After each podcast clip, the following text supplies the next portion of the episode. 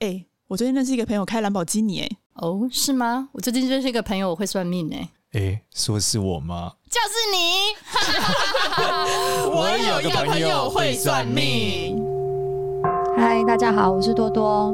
Hello，大家好，我是芝芝。嗨，大家好，我是少年。我们今天来聊当个好人。对，当个好人。对，大家才为为什么要录这个？因为。上一次我记得我们就想当个好人，录完音的时候吃饭，然后少年跟我分享了身边朋友的一些故事，对，然后发现有些发展的很不错的，然后或者是可能一直很停滞的，其实背后都会有一些原因，没错，所以我们就今天再来讨论一下，就是少年讲的“可怜之人必有可恨之处”。对，其实这段话我觉得有一点点严严肃啦，就是或甚至有点伤人，嗯、但是。呃，最近我们自己在生活边的时候，我开始有很大的感触，就是说我我觉得每个人生活中一定不可能是完美的人，就是说他可能 A 地方不好、嗯、，B 地方犯错，或者甚至有的人你说他念这么多佛，为什么这么惨？可能因为他老是就是攻击他的小孩，或者老是念其他人，类似这样子。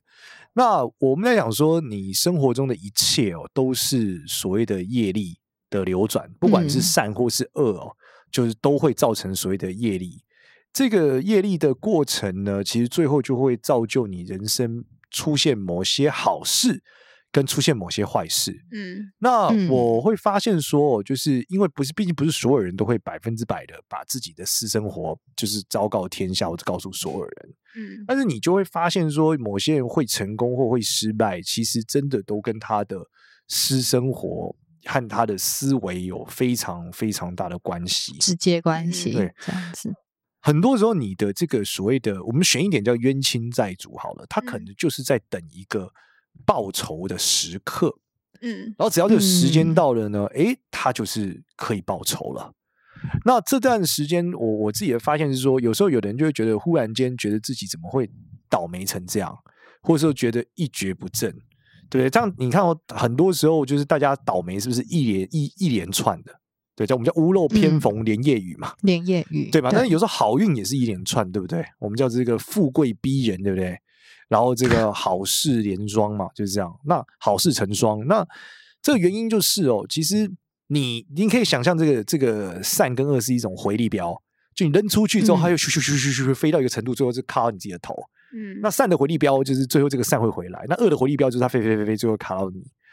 近期在很多事件上的时候，我都有超级深的感触。就例如说，有的人他可能事业遇到瓶颈，你会发现他很明显在他双亲的孝敬上是有瑕疵的。然后你会发现呢，有的人呢，诶，他的这个呃事业就是出现了他的他的这个合作事业合作，或是跟很多人在。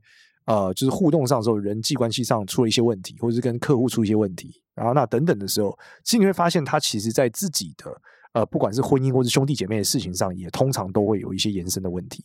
久了，你就会发现，呃，他的那个问题可能不是很大哦，可能是一个很小的事情，例如他只是都不想跟他父母说话，或者例如说他就只是跟、嗯、跟某一个角色冷战，就只是这样而已。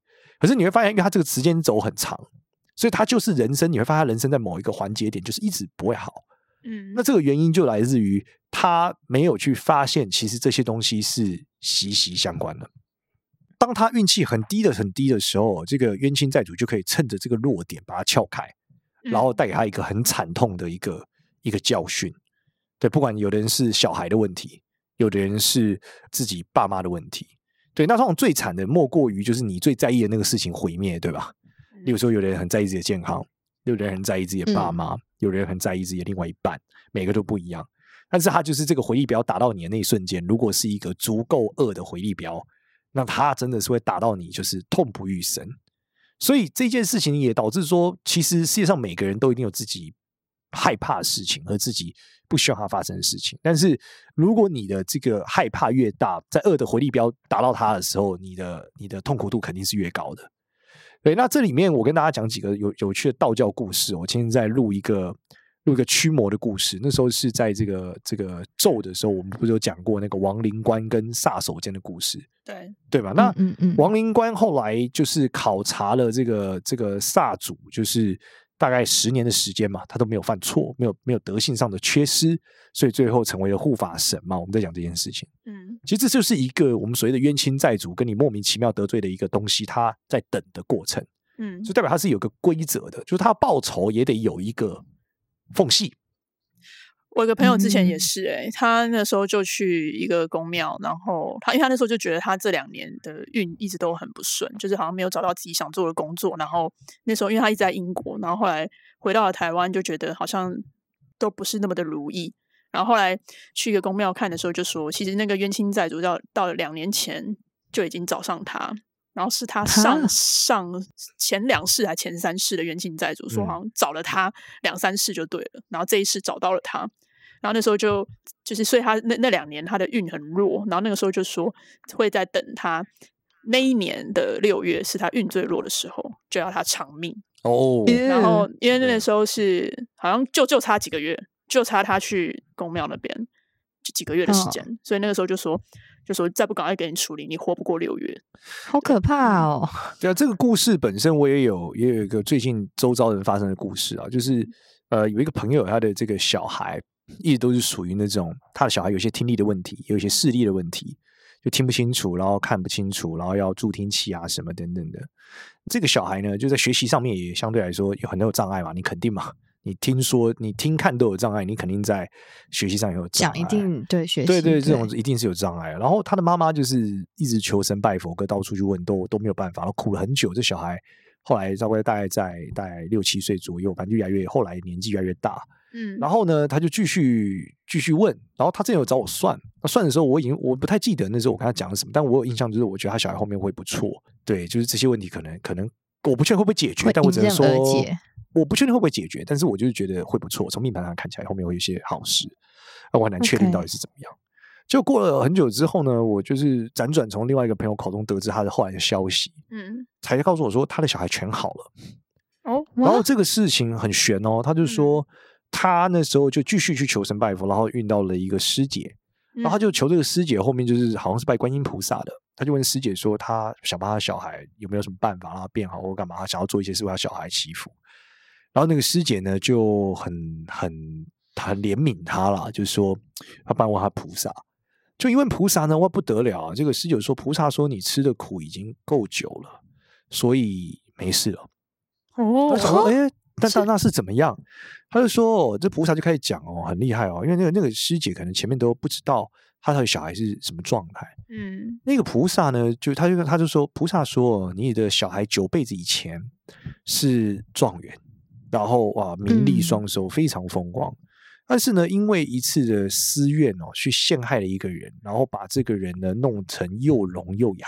哦，然后所以呢，所以他来偿还。所以对，所以这个人呢，等了九辈子，嗯、就是跟着他的灵魂九辈子，哦、直到这一次在你怀孕的时候，他想跳进来，让你的小孩也一起体验这个又聋又哑。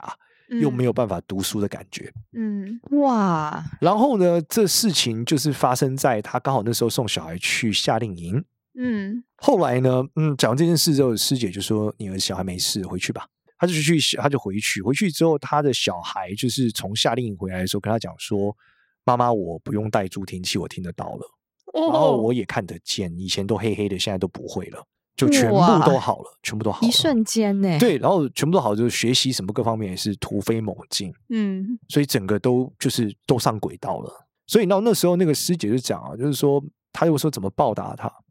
那师姐就跟他讲啊，他说不用报答我，就是你只要把这个故事到处去跟大家讲。原因是因为现代人哦都不信因果报应，嗯，所以他就讲说，你就是跟大家讲，让大家行善积德。所以我就在在这个故事里面，刚好今天有这个时间点跟大家分享。我也是真心的觉得，最近在很多事情上，其实真的都是这种啊、呃、回力镖的状态。而且，当你你要让自己保持在一个德性相对高的状态和一种感恩的状态的时候，其实你真的比较不容易出问题了。我相信没有人想要自己的挚爱出问题，或者想要自己周遭的事情，你在意的事情坏坏灭或毁灭。嗯、那唯一能做到，真的就是从不管从萨主或我们刚刚讲故事里面，你就是做个好人，其实绝对是让自己的运势维持在一个状态上是非常非常重要。对，而且有些时候，他那个因果报应有可能就会是发生在这一世。没错，因为我我我其实有一个远亲，然后就是女女生，然后反正我也是听、嗯、听家人就是说，她可能年轻的时候就是本来已经有要定终身的男朋友，然后当时她也怀孕了，然后但是后来呢，在男朋友去当兵的时候呢，她认识了一个相对来说财力比较好、比较好的另一个对象，嗯，那就带着球跟那个对象就就就跑了。然后，所以后来呢，就是那个男朋友当完兵回来找啊，什么东西的、啊，反正就是整个很很不好看了。然后后来，我的那个远亲呢，他他后接下来跟他这个新的对象，怎么样想要生小孩，怎么样想要怀孕呢，都流产。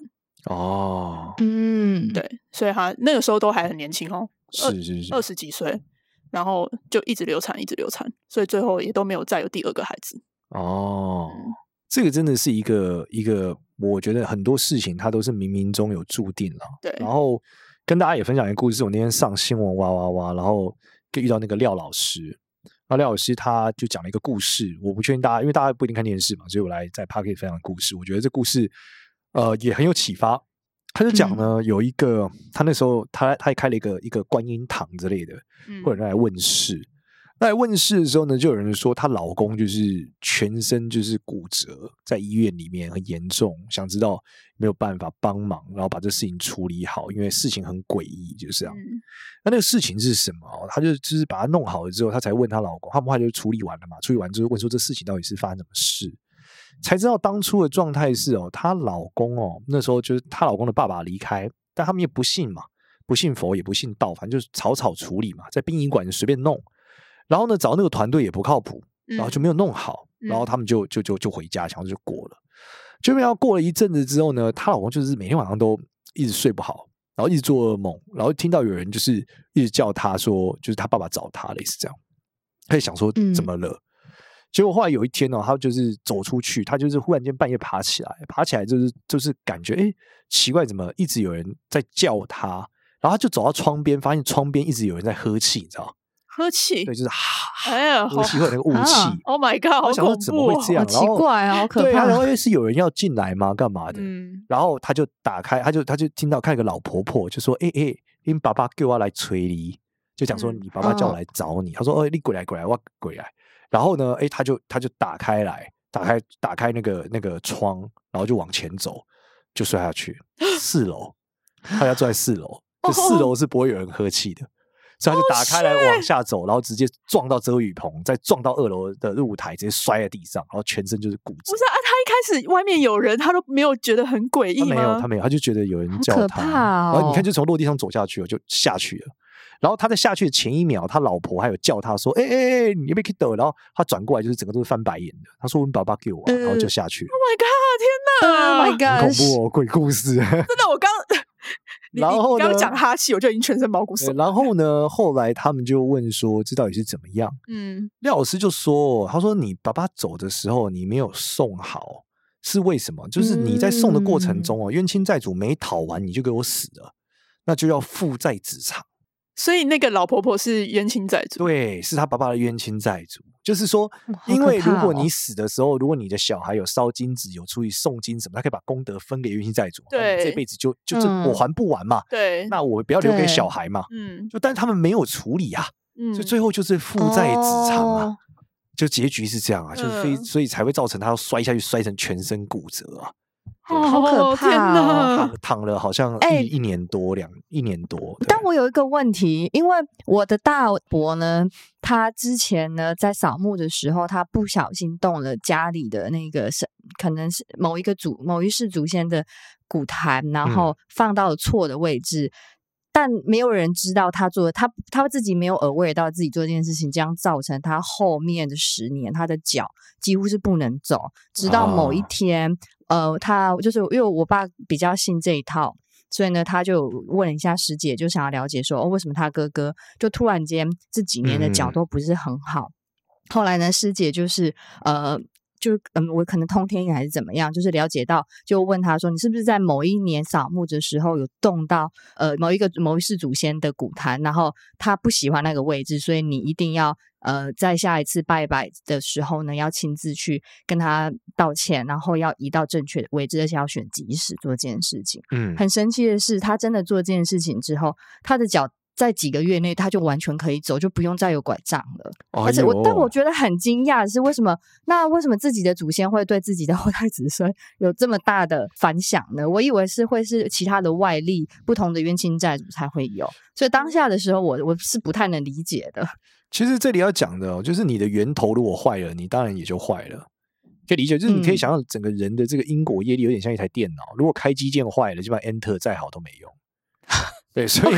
对，所以你你就是回，你可以想象，就是他忽然把它里面的某一个扭坏，把它弄爆了，然后这个钮弄爆之后，它再也打不出，可能叫 leg 的，再也打不出 L 啊，它是没有 leg，没有 left，嗯、但它还是可以动啊. 是要把 L 弄坏了。因为李安想说，关我屁事，我能 enter 就好，我是 enter 嘛，但 L 坏关我什么事？但你知道电脑的过程的组成是所有东西都是要一起合作，你才能动的嘛。所以为什么拜祖先非常重要，就是因为源头很重要。对，那这又回头到讲到就是我最近的事情嘛，就是讲到这个呃，反正我就是上命运好好玩的时候讲了一段跟大家分享，但是那段故事是这样的，那段故事就是讲说，如果你有在 TVBS 新闻 的粉丝页上看到我被大家 被这个乡民干爆的话，那原因就是要讲一段话。为什么讲这个？是因为今年是这个呃武曲化忌嘛，相信有听我们节目的人都知道。那武曲化忌的时候呢，在紫微斗数里面有一个结构叫临陀苍梧。那临陀苍梧是指说武曲化忌的那个格子，如果三方四正，就它的综合结构里面又有这个灵星陀罗文昌，然后武曲星又化忌的时候，这个在古代叫限制投合。一般来说，绝大部分的算命师对这个的理解是破财很严重。嗯，一般来说，嗯，那因为这个结构是很稀有的结构，怎么说呢？因为零星哦，这个跟文昌星是呃，应该说零星好了，零星是不会移动的。所以，如果你出生那一刻，你的武曲星跟零星没有在一个对应的同样的交集位置上，你就是一辈子不会有这个问题。嗯，但有的时候呢，如果你再加上了文昌星跟陀罗星，他们两个的确在流年的时候会移动，是有可能组合出这个困境的。嗯，所以它有一点点命中注定的味道，你懂吗？因为它不是运气的问题，它是你天生要有这个结构，代表命中注定你一定有报的那个时间点，只是什么时间？嗯，好，嗯嗯，那今年是这个舞曲化忌的年份，就因为它可以，它会符合我们刚刚讲的这个这个综合特质。对，那符合这个综合特质的时候，就容易我自己后来看的时候，其实绝大部分不太像是限制投合，很像被雷打死啊。那什么叫被雷打死？因为我看了几个案例，就是说我第一次记得我是在北京的时候看的第一个案例，就是临陀昌武的结构，然后是在他的父母宫。他在他父母宫的时候呢，嗯、他说他父母死，他爸爸就是有一天出门就没有回来了。嗯，他说真的是他，而且他爸爸大概是六六七十岁吧，有一天出门就没有回来，三天后尸体被找到，然后就火化了，也找不出原因，嗯、什么都没有，身上没有两个洞哈，被雷打的洞，就是不是被雷打，就是忽然死掉，他也不知道为什么，也没有任何原因，他爸就死了。死对，而且是出门去死，就他爸某一天说他要去买一个东西就失踪了，然后几天后被大家找到说你爸就是死了。没有任何原因，哦、也没有外伤，也不是自杀，什么都不知道，就是死了，猝死。对，那这是第一次我发现说，哦，这个结构是会出问题的。嗯，对，它不一定是你破产所以投合，嗯、因为为什么会讲是跟钱财有关？是因为武曲星一般来说跟钱有关，所以大家的认知就它是破财之后发生事情，但其实不是。对，后来呢，我又再一次在一个呃一个，我记得我在台湾吧，看一个客人的命例的时候。我就问他同样的逻辑，我说：“你爸今年死的很突然吗？”嗯，他说：“对，非常突然。嗯”他爸是原本身体有一些慢性病，但是一直都好好的，而且还庆庆生出去玩什么都很好，就忽然某月就直接死了。也是在也是在武曲化忌的时候猝死，对，不是什么并发症或什么的。哦呃，就病情忽然变得很重，哦、找不出原因，忽然快激素。对，然后武曲星本来就跟骨头和肺有关，所以的确他最后病的原因跟骨头和肺有关。不过已经太多了，他说那一瞬间是突然间他爸就倒下就走了。骨头跟肺那不是 COVID？对，但不是，他说不是 COVID 的原因，嗯、就是忽然间一个病就就忽然间就走了。嗯，然后这件事情后来我又遇到了一个呃，我后来也是在台湾的时候，我记得我也看到遇到一个人。然后这个人呢，他就是是他自己发生这件事，他不是周遭的人，他是命宫结命盘结构里面有了这个问题。我就问他说：“你那一年是差点死了？”他说：“对。”他说：“是一瞬间，就是他发生了一个意外，然后那意外非常严重，就他撞到了一个东西，然后撞很大很大力，嗯，然后差点就死在医院躺了很久。嗯，我说那是不是像被雷打到？他说对。他说你怎么知道？就像被雷打到。他说就是判换这样子，然后他躺了很久，但没有死。”所以我就知道说，哎，武曲化忌的结构是真的会有问题的。嗯，然后你知道今年为什么特别容易有问题？是因为武曲化忌在紫微斗数里面伴随着天梁化禄。嗯，天梁化禄意味着天上掉钱，代表天上掉钱，绝大部分人绝对不会存起来，而是花掉。对，所以福报消很快。嗯，所以我在节目上就讲说，那个如果结构出现发生的时候，你很容易有福报一瞬间被抽干的感觉。嗯，对。嗯，那当然这个被断章取义之后，就说我说台湾有灾难。不是只有台湾，是全世界的人都这样。不是今年的状态，因为我算北京人也这样嘛，北大陆人也这样，所以这整件事情是整个全世界人都会有突然间的这个问题。嗯，对。那这件事呢，就是希我还跟大家讲，我说希望大家都好好去拜拜。这个连西方也算吗？我还以为是中原，全算全算，全部都算。对，因为天是没有东南西北的哦。地有地气，但天没有，天没有南半球、北半球。古代这种算命技术从中原起来，呃，可以这样讲。但天体这个东西不太，它是整个影响地球嘛。哦。有没有说从宇宙的角度来看，地球就是 美国跟大陆好像没有太远。嗯。那地的话不一样。如果你今天看的是地气，的确有南半球、北半球的分别，要非常注意哦。对。但天体的星球运转的确是不会有这个问题的。嗯。今年的人月又特别容易出问题，因为人的时候，我们讲今年是人年，如果人月这个武曲化就被加重一次。所以我是特别在电视节目里面谈到这个点，就是因为这个原因。嗯，就是在讲人的时候，我觉得人梁子座舞曲化就会再引动一次。人月是几月？大概是阳历十二月。哦，那就真的是第四季啊。对，所以在今年的中原普渡，我真的是希望各位听众朋友，哎，我是这由衷相劝啊，去去去办一个法，参加一个法会，帮你的祖先超度一下。原因是因为你这种意外问题，如果你祖先有足够的德，还能帮你扛一下。嗯，然后最近在超度的时候，我也发现一件事哦，就是我很常 miss 掉我的兄弟姐妹。什么意思啊？像我妈有流过产，嗯，所以我有无缘的兄弟姐妹。嗯、但我每次超度的时候，不是写检视历代祖先哦，你超容易忘掉你的兄弟姐妹的。对。然后因为他流产掉了，所以呃，你妈妈也可能忘记了，所以他就被 miss 掉一个、嗯、一个角落，他永远被 miss 掉。那我们要怎么去去？就是、呃，一般来说会有一个牌位写无缘手足啦，哦，因为你也不知道你妈妈到底留过几个，对不对？对啊，成胎的当然知道嘛，嗯、不成胎的谁知道？对啊，所以一般超度就是把无缘手足，就是把它一起超度掉。然后如果你确切知道他到底有没有的，嗯、我现在有个做法是，我认为有个标的性还是比较好的，嗯，就是你给他一个名字，你叫你妈帮他取个名字，嗯，然后你可以写他的牌位超度他，嗯，哎，我跟大家讲一个很玄的故事哦，我在去年的时候这个。清明的时候，嗯做一个这个普渡，清明清明的超度嘛。然后、嗯、那时候超度的时候呢，我还记得我是去一个禅寺。我到那个禅寺的时候呢，我就想说，因为我那个我那时候都去那个禅寺，就是看一个医生，可以就是整骨的，很酷。对对。然后我去那个禅寺，就是想说，哎，刚好他们有超度法，我想超度我的祖先。然后我就把我祖先的名字就是写上去，就这样。然后呢，那一天要超度的时候呢，就有写了四个名字。就这四个名字呢，有一个跋杯，有几个名字就是怎么跋杯都不会过。嗯，他问说你有没有来？来有没有领？可不可以领？那就是跋杯没有，没有来领。那这个可不可以来领？哦，跋杯又这个人没有来领。就但有的有来，他说那他最后只有说那改天来领可不可以？就行不会改天来领。但今天他是没办法来领。嗯，我也不知道为什么。后来我才知道，当天当天我我就是我们的家，我爸我妈。哦，我应该是我阿姨他们，我对我阿姨、我阿姆，反正他们之类的亲戚正在刚好另外一个地方办法会，嗯，然后参加这法会的时候，有写在牌位上某几个人的名字，哦，所以他们在那，那几个人在那里，不在这里啊，对，然后因为我辈分比较低嘛，所以不会来这里，对，然后我写的名字是我全写是写了一些，他们不知道，因为我族我看族谱嘛，他们就是拜他们认识的嘛，我是把不认识的全部写上去嘛，嗯嗯嗯，就开始想要一次度嘛，所以我说这个到底有没有来领？这个是真的是有的哦。嗯，真的是有的哦，嗯、所以你有一个名字把它定位下来，他直接给他这个功德让他领，真的是一个比较有意义、比较好的一个方案啦。嗯嗯，对对对，嗯、这个是一个一个比较神奇的一个做法，哦、对，真的是很玄的一个点呐、啊，好神奇哦。对啊，那我也要做哎。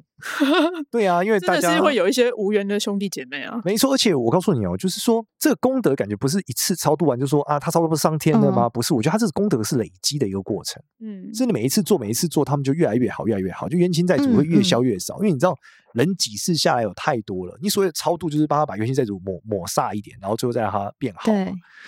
那在这个过程中，就算他升天的冤亲债主没升天啊，嗯、对不对？那你的后代不知道要扛我什么之类的。哦、那在这里的时候呢，那一天我去，我前一阵就觉得，我觉得太乱了。什么叫太乱？就是说我周遭朋友赚很多钱的，最近因为区块链赚很多钱的很多，然后因为这个奇怪的事情很惨的也很多，所以我觉得他有点不平静对吧。嗯嗯、太好太坏，我觉得都不是好事啊。嗯，所以我就有去参加那个超度的法会。结果现场呢，我就有一个朋友，反正他最近就是蛮惨。然后呢，我就说，哎，你不是有两个祖先，为什么有一个你那个祖先从来没有不写他？他说对耶，他好像没有想过这件事。嗯嗯、然后他就把两个祖先名字都写上去，要两个姓这样子。结果在超度的时候，我们到时候做完那个法会的时候，就是会保杯嘛，说这个领受是不是很开心？哦，很开心，好走了，就类似这样。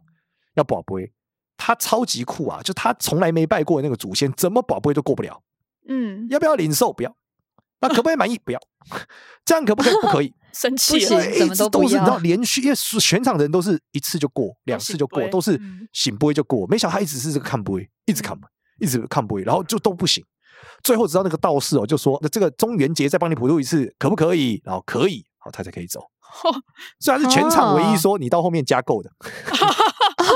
因为到中元节还很久哎，那时候是。现在啊，就是前这前前几天的事情啊，现在离中元节超远的啊，对啊，上上前几个月的事情嘛，嗯嗯嗯，对啊，然后我就想，靠，是是什么状态？然后我马上过去也是加购啊，充值，你也要加购是？没有直接加购啊，我虽然周我很我很顺利啦，但我就觉得哎，这个不行，哎，周元我跟你一起。去，可以啊，可以就只是这个过程，我就觉得啊真的是有哎，你不要就是看起来你感应不到，其实真的是有这件，因为宝贝那是几率问题嘛。对啊，什么逻辑没拜过的，一直都是过不了的。嗯，代表他真的是从头到尾都没被拜过，所以欠太多了。嗯嗯嗯。而且我建议大家以后写那个祖先，也不要写历代祖先，真的认真的去把你祖先的名字调出来。我真的不知道啊，你阿公叫啥，你阿祖叫啥，族谱上都有写。没有族谱。没有族谱就问爸爸嘛，你要带着族谱去念呢？对啊，问爸爸这个名字，大概爸爸应该记得阿公的名字吧？阿公的记得啊。对啊，阿祖跟那个阿公的再上去都再上去没办法了嘛，那就加减问嘛，就这样。真不行，就是有名字的写名字嘛，没名字的写祖先。知道开台祖先了，开台那也一起写嘛。对啊，对啊，就是反正你有名字写名字，没名字就写祖先嘛。哎，开台祖先背后的只是丁那个人丁兴旺哎。对，但是搞不好大家都没有写他名字啊。但是每年 清明，哎、欸，我们是那个他们那个我们开台祖先的墓是几百人去拜的、欸。哦，那这个很因为你知道我们这个姓氏的这个基金会啊，你有有去拜，每个人发一千块。哦，真的假的？哦，很鼓励呢。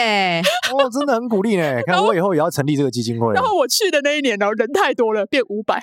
哦，那我也要鼓励大家这个，因为好像是跟呃从福建泉州来的，好像是跟郑成功一起来的。哦，哎，等一下，男女都有发吗？因为我们家祖先是。通常都男生拜，女生不用拜。没有啊，就全部啊，就算人头啊。你你家来几个人就发几个啊。我觉得大家还是都拜比较好啦，嗯、反正多拜不会错啦。因为你知道，嗯、如果因为你说哦，那不关我的事，我不要拜，那是理想值。理想值大家都有一个 service 的这个专案窗口，嗯、但事实上不是，嗯、很多人都把我忘了。嗯，对，就是某一个人开始再也没拜过了，嗯、消失了。嗯，对啊，所以我建议大家还是怎么样，慎终追远，真的是很重要啦，很重要。所以，这个今年年底，我觉得又问题又容易大，所以大家真的多去拜拜啊。嗯，好啊，多拜拜，多行善积德，说好话，做好事。对对，这是真的不会错啦，好不好？就是姑且你说这样会不会成佛，我不知道啦。但是反正你人生肯定会过得相对好一点，这是绝对会的。我觉得还是要记得那一句啦：勿以善小而不为，勿以恶小而为之。对啊，对啊，尽量啦，尽量。然后发心很重要，真的，真的不要。你就说，可是少年，我这样听完感觉是为自己好而拜，总比你没拜好。真的，对啊，而且你好，他也好啊，大家都好不好嘛？双赢嘛，对不对？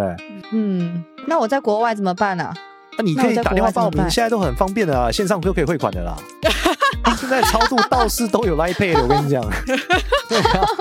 对啊，能到能到到，能不不能到就就就也是先心意到，心意到，也要弄，对对对，就是要弄了，也要弄一下，处理一下，没错没错，现在都可以 Facebook 联络的啦，对啊，对啊，现在都很先进的啦，点光明灯也都线上点的。好的，希望大家平平安安啦，然后这个就真的是希望大家都好啦，这样子对我们节目收听率也比较好。没有啦，希望大家都过得好一点。嗯，好啊，那我们今天劝世的这一集就到这边。没错，就到这边。好，谢谢大家。如果喜欢我们的话呢，记得到 Apple Podcast 给我们五星好评哦，然后关注一下我有个朋友会算命的 IG 跟 Facebook。拜拜，拜拜。